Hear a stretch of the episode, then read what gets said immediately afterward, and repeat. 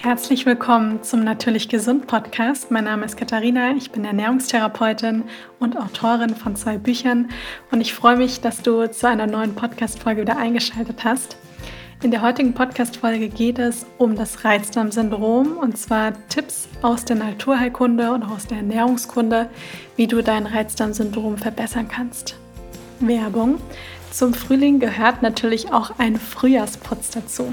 Klingt erstmal so ein bisschen langweilig und lästig, lohnt sich aber meistens aus Erfahrung wirklich sehr und das Gefühl danach ist einfach super. Und wer mir schon länger folgt, der weiß, dass ich mich immer mehr auch mit dem Thema Nachhaltigkeit beschäftige und das ist wirklich etwas, was bei Ernährung nicht aufhört. Und genau hier kommt Everdrop ins Spiel. Das ist ein Startup aus München, das 2019 den Putzmittelmarkt mit kleinen Tabs revolutioniert hat. Denn alles, was man hier braucht, ist ein Tab, Wasser, eine Flasche, die man nur einmal kauft, aber dann nicht mehr nachkaufen muss. Und dann ist das Putzmittel nämlich auch schon fertig. Und man spart damit somit eine riesen Menge an Plastik, sodass dadurch mittlerweile über 6 Millionen Plastikflaschen eingespart wurden. Neben Putzmittel gibt es bei Everdrop auch Waschmittel, Spülmaschinentabs, Accessoires, aber auch Naturkosmetik und alle Produkte sind vegan und ohne Mikroplastik. Als kleine Starthilfe für den Frühjahrsputz gibt es aktuell ein kleines Geschenk für euch, nämlich beim Kauf eines Starter-Sets bekommst du ein Produkt im Wert von bis zu 19,99 Euro dazu. Außerdem habe ich auch einen Rabattcode für euch, nämlich mit dem Code GESUND10, alle Buchstaben groß und zusammengeschrieben. Damit bekommst du bis zum 30.06.2022 10% Rabatt. Den Link dazu findet ihr in den Shownotes. Wie am Anfang schon angekündigt, geht es heute um das Thema Verdauung, genauer gesagt um das Thema Reizdarm, Reizdarmsyndrom. Und das Reizdarmsyndrom, das ist ja ganz oft so, dass ja, es eigentlich immer verbreiter ist und auch immer mehr Menschen davon irgendwo auch betroffen sind. Da hat natürlich unsere sehr moderne Ernährungsweise die Art und Weise, wie wir einfach heute unser Leben leben, wie viel Stress auch existiert, wie sich auch die Ernährung verändert hat, der Schlaf, also eigentlich ganz, ganz viele Dinge haben sich ja sehr dazu beigetragen, dass dieses Reizdarmsyndrom immer mehr existiert. Auf der anderen Seite ist es aber auch so, dass das so ein bisschen, ja, ich sag mal, so eine Verlegenheitsdiagnose ist. Es ist ja sogar eine, Aus, also es ist eine Ausschlussdiag Ausschlussdiagnose, so wird das ja auch in der Schulmedizin auch genannt. Das heißt, wie man ein Reizdarmsyndrom diagnostiziert bekommt, läuft eigentlich so ab, man bekommt, man hat einfach verschiedene Tests und ist meistens ständig beim Arzt, weil man Beschwerden hat, die man nicht so richtig definieren kann und man nicht so wirklich weiß, was auch die Ursache ist. Und nach ganz vielen verschiedenen Tests, wo nichts bei rumgekommen ist, sagt dann der Arzt irgendwann, ja, es ist ein Reizdarmsyndrom. Und das hilft einem meistens nicht wirklich weiter, weil man nämlich dann diese Diagnose ein bisschen so einen Stempel bekommt und dann denkt, ja gut, was soll ich damit jetzt machen? Das heißt dann eigentlich, damit müssen sie leben und einfach individuell gucken, wie sie damit zurechtkommen. Und ich kenne das eben von mir auch, dass das immer wieder vor vielen Jahren, als es mir nicht gut ging, ja auch immer wieder im Raum stand und das einem aber wirklich nicht wirklich weiterhilft, diese Diagnose Reizdarmsyndrom, außer dass man vielleicht weiß, und das ist ja auch auf, der, auf einer Seite auch irgendwie wichtig, dass man zum Beispiel mal so eine Magenspiegelung macht, dass man eine Darmspiegelung macht und weiß, da ist organisch alles in Ordnung. Also das ist immer ganz wichtig, wenn man chronisch Beschwerden hat, dass man da wirklich einmal organisch wirklich schaut, ob da alles in Ordnung ist und dann auch vielleicht auch irgendwo ein bisschen beruhigt ist, dass da jetzt nichts Schlimmeres irgendwie im Argen ist. Und ich möchte euch halt ja so ein paar Tipps mitgeben aus der Naturheilkunde und auch aus der Ernährungskunde, denn das ist meiner Meinung nach so ein bisschen ja der Ansatz, der hier ganz, ganz wichtig ist. Denn die Diagnose Reizdarmsyndrom bedeutet leider auch oft, dass man schulmedizinisch so ein bisschen austherapiert ist. Das heißt, dass man da nicht wirklich dann die Hilfe findet. Und damit ist natürlich nicht gemeint, dass man irgendwie Schulmedizin verteufelt, um Gottes Willen auf gar keinen Fall. Denn die ist unglaublich wichtig und meiner Meinung nach ist ganz oft der richtige Ansatz, dass eben beide Wege, also dieses alternativmedizinische und das schulmedizinische, dass die eben zusammenarbeiten und Hand in Hand gehen. Und gerade bei so einem Reizdarmsyndrom ist es ganz wichtig, dass man da wirklich sich Hilfe aus der Alternativmedizin eben auch holt und vor allem, dass man auch seinen eigenen Körper richtig gut kennenlernt. Denn man, ja, man lernt so oft immer die Lösung beim Arzt zu suchen und im Außen zu suchen, aber es ist umso wichtiger, gerade wenn man gesundheitliche Beschwerden hat, dass man wirklich so ein richtiger, richtiger Experte für seinen eigenen Körper wird. Und eine Freundin hat es mir mal gesagt, dass sie Gesundheit immer so ein bisschen sieht wie so ein individueller Code, den es so ein bisschen gilt zu knacken. Und jeder hat halt diesen einen individuellen Code und so ist der auch bei jedem anders. Und so ist es auch ganz wichtig, dass man seinen eigenen Code eben kennenlernt. Und da die Voraussetzung ist natürlich, dass man auch seinen eigenen Körper wirklich richtig gut kennenlernt und dafür natürlich bereit ist, sich mit seinem eigenen Körper auch auseinanderzusetzen. Und da der, diejenigen, die meinen Podcast schon länger hören, wissen das, der Darm ja ganz, ganz viel auch mit unserer Psyche zu tun hat, hilft es einem natürlich nicht weiter, wenn man jemand einfach nur sagt, ja, das ist psychisch. Dann sagt man ja, danke, aber was mache ich jetzt damit? Denn das mag so sein, dass, die, dass das psychisch sein kann, ja, aber das ist ja dann trotzdem etwas, womit man theoretisch auch arbeiten kann und warum man nicht einfach nur sagen muss, ja, ist psychisch, muss ich halt irgendwie so hinnehmen. Denn auch unsere Psyche ist wie ein Muskel und die können wir trainieren, ja, unsere mentale Gesundheit. Und da ist es wichtig zu verstehen, dass Psyche und Darm über den Vagusnerv miteinander verbunden sind und dass der Darm auch so ein bisschen als zweites Gehirn bezeichnet wird. Und es gibt Menschen, die von dem Reizdarmsyndrom betroffen sind, die zum Beispiel abwechselnd Durchfall, Verstopfung, aufgeblähter Bauch, Schmerzen und so weiter haben. Da hat die Ernährung einfach eine riesengroße Auswirkung auf den Darm. Und die Ernährung hat immer eine große Auswirkung auf den Darm. Das ist immer so. Aber es gibt schon Menschen, bei denen ist es eher mehr die Ernährung und bei den anderen ist es eher mehr die Psyche. Und so ist es wichtig, eben so ein bisschen zu erkennen, was ist bei mir noch wichtiger und vielleicht, was ist bei mir auch was, woran muss ich auch eher arbeiten? Ist es dann eher wirklich die Ernährung, wo ich dran arbeiten muss? Ist es vielleicht auch eher mein Schlaf, wobei ich auch den Schlaf dann so ein bisschen Richtung Psyche eben auch ja, in die Richtung eher schieben würde? Ja, ist es eher entweder eher die Ernährung oder ist es eher meine mentale Gesundheit, an der ich arbeiten muss? Weil vielleicht die Ernährung schon sehr stimmt, ja, weil man bei der Ernährung vielleicht schon alles macht, was einem vielleicht gut tut und alles rausnimmt, was einem irgendwie nicht gut tut. Und wenn das die Psyche ist, dann ist es ganz wichtig, dass man sich Tools sucht zur Stressreduktion. Denn wir alle können unabhängig jetzt mal davon, dass wir im Außen ganz viele Dinge verändern, können wir an unserem Inneren ganz stark arbeiten. Weil wir alle denken jeden Tag ganz viele Gedanken und ganz oft sind es sogar immer wieder dieselben Gedanken, an denen wir arbeiten können. Das heißt zum Beispiel, sich mal wirklich jeden Tag 15 Minuten Zeit zu nehmen, zu meditieren, zum Journal, also zum Sachen aufschreiben, eine Atemübung machen, Yoga. All diese Dinge, die ja sogar mittlerweile sogar wissenschaftlich bewiesen sind, dass sie massiv zur Stressreduktion beitragen, kann man dann wunderbar integrieren.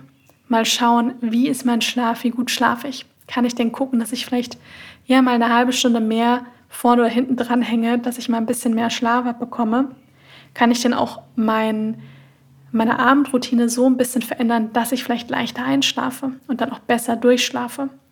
Das sind alles Dinge, die haben eine riesengroße Auswirkung auf die Psyche, auf die mentale Gesundheit.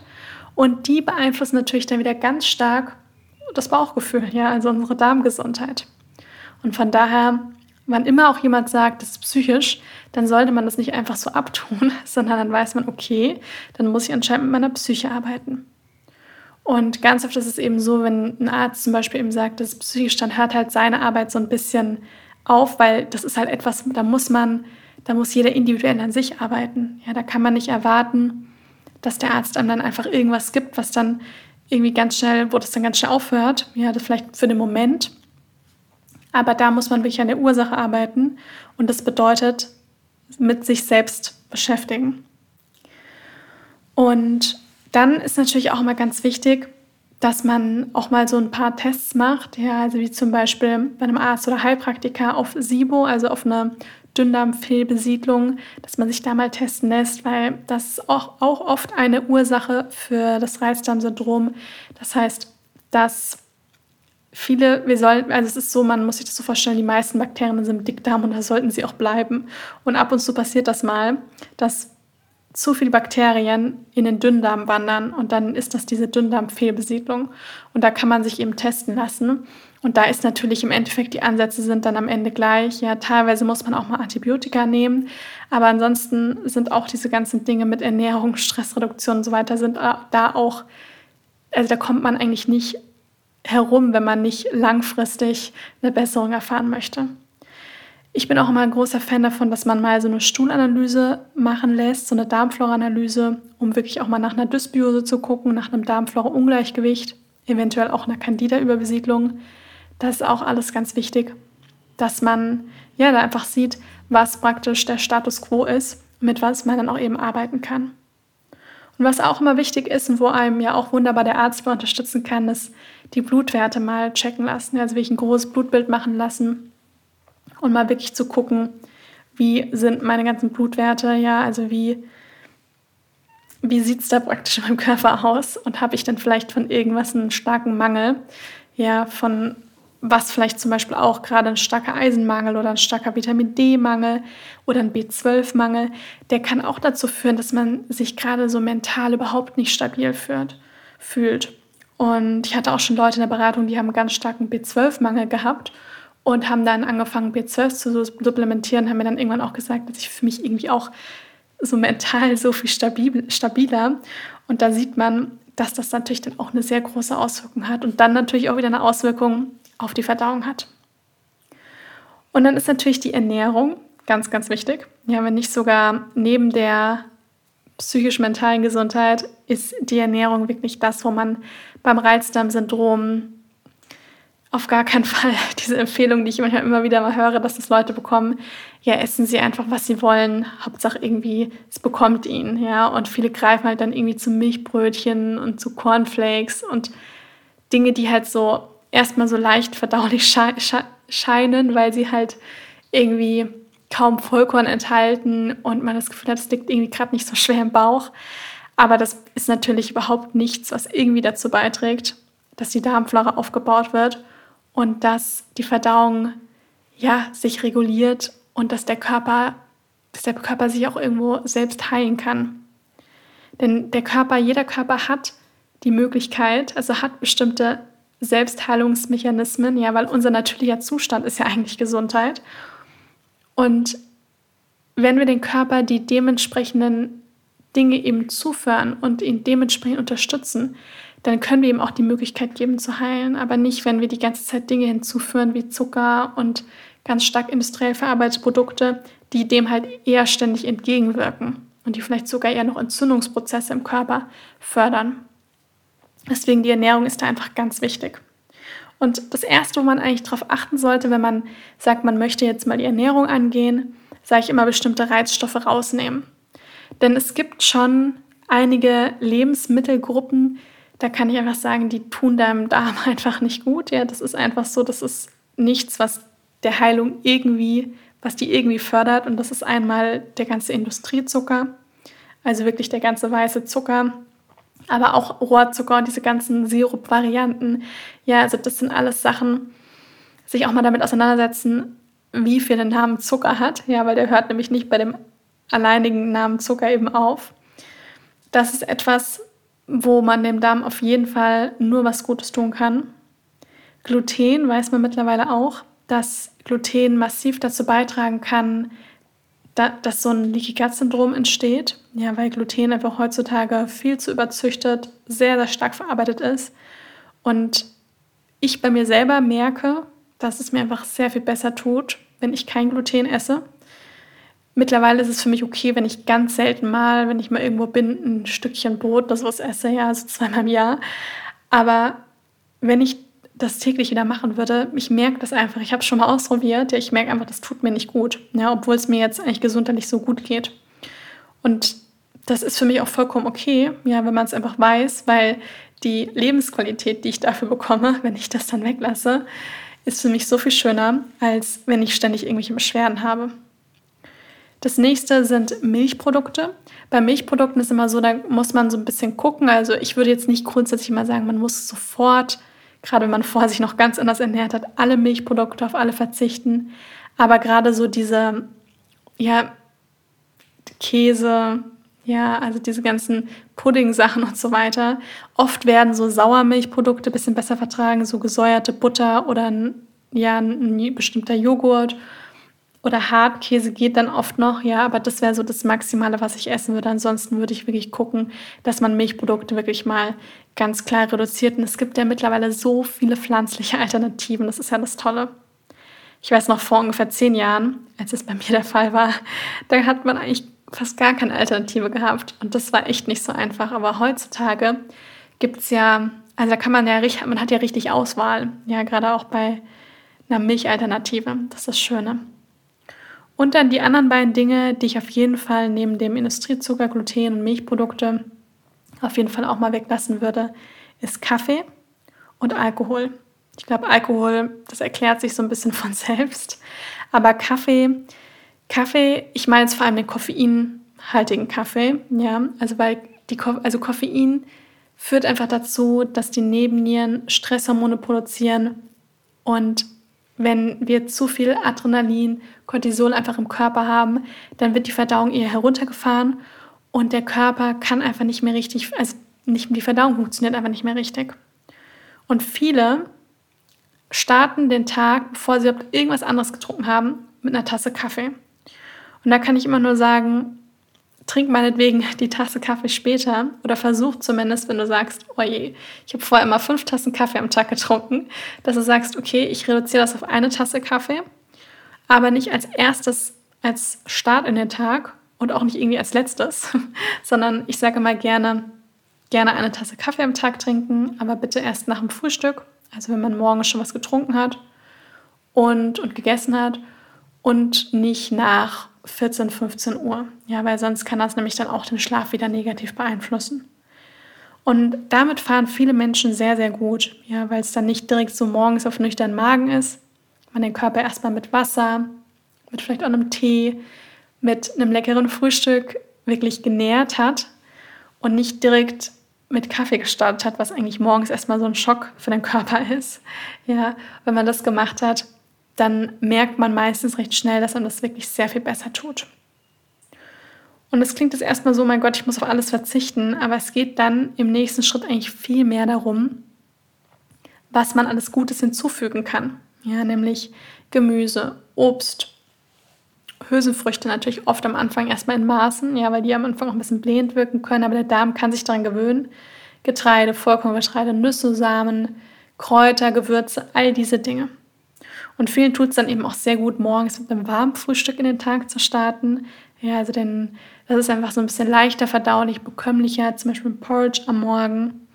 Und auch darauf achten, dass man viel auch selber kocht, weil dann weiß man auch, was da drin ist, was, ja, was, was für Lebensmittel man verwendet hat, dass da nicht noch irgendwelche Konservierungsstoffe, zugesetzter Zucker, E-Stoff und so weiter mit drin sind. Und das ist etwas, was man nicht für immer und ewig machen muss. Ja, also Ziel ist es ja dann schon, dass man vielleicht alle zwei, drei Wochen mal essen gehen kann oder mal wo eingeladen ist. Aber das ist man ja in der Regel nicht täglich, sondern man kann dann schon schauen, dass man jeden Tag überwiegend selber und frisch kocht. Und das ist jetzt erstmal so zum, zum Thema Ernährung. Und der nächste Schritt, was ich finde auch immer was Tolles ist aus der Naturheilkunde, sind wirklich ist wichtig Kraft aus der Natur. Und im Endeffekt ist ja alles, was ich bisher genannt habe, aus der Ernährung, auch zum Thema Stressmanagement, auch in, der, in die Natur gehen, kann auch unglaublich heilsam sein, sind Kräuter. Ja, weil über die Natur, über die Kräuter können wir uns, also natürlich auch über die Ernährung, ganz stark mit der Natur verbinden und auch die Kraft aus der Natur nehmen. Denn ich glaube, fest daran, das habe ich gleich auch schon öfters mal gesagt, dass wir wirklich so viele tolle Kräuter in der Natur haben, so viele tolle Dinge, die wir wirklich nutzen können bei den verschiedensten Beschwerden. Und wenn wir auch Tiere angucken, dann suchen die sich zum Beispiel auch, wenn sie sich den Magen irgendwie verstimmt haben oder wenn irgendwas anderes da ist, dann suchen die sich bestimmte bittere Pflanzen, um sich selbst damit auch zu helfen. Ja, und wissen intuitiv, glaube ich, haben wir auch alle so ein bisschen dieses, dieses Gefühl, dass, dass wir vielleicht auch Antworten in der Natur irgendwo auch finden.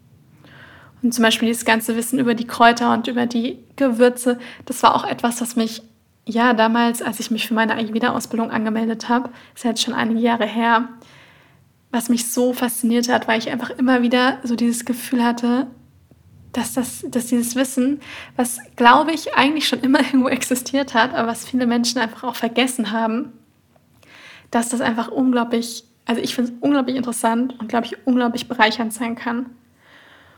Und ich merke das auch selber immer, je unruhiger manchmal so die Welt wird oder je hektischer das Leben, desto mehr habe ich das Bedürfnis, mal in den Wald zu gehen oder ja einen Spaziergang zu machen oder mir auch Pflanzen in die Wohnung zu holen, was mit Kräutern zu machen, in der Küche was selbst zu machen, weil ich so das Gefühl habe, dass man einfach eine Möglichkeit dadurch hat, sich auch mit der Natur zu verbinden. Und es gibt natürlich super viele verschiedene Kräuter.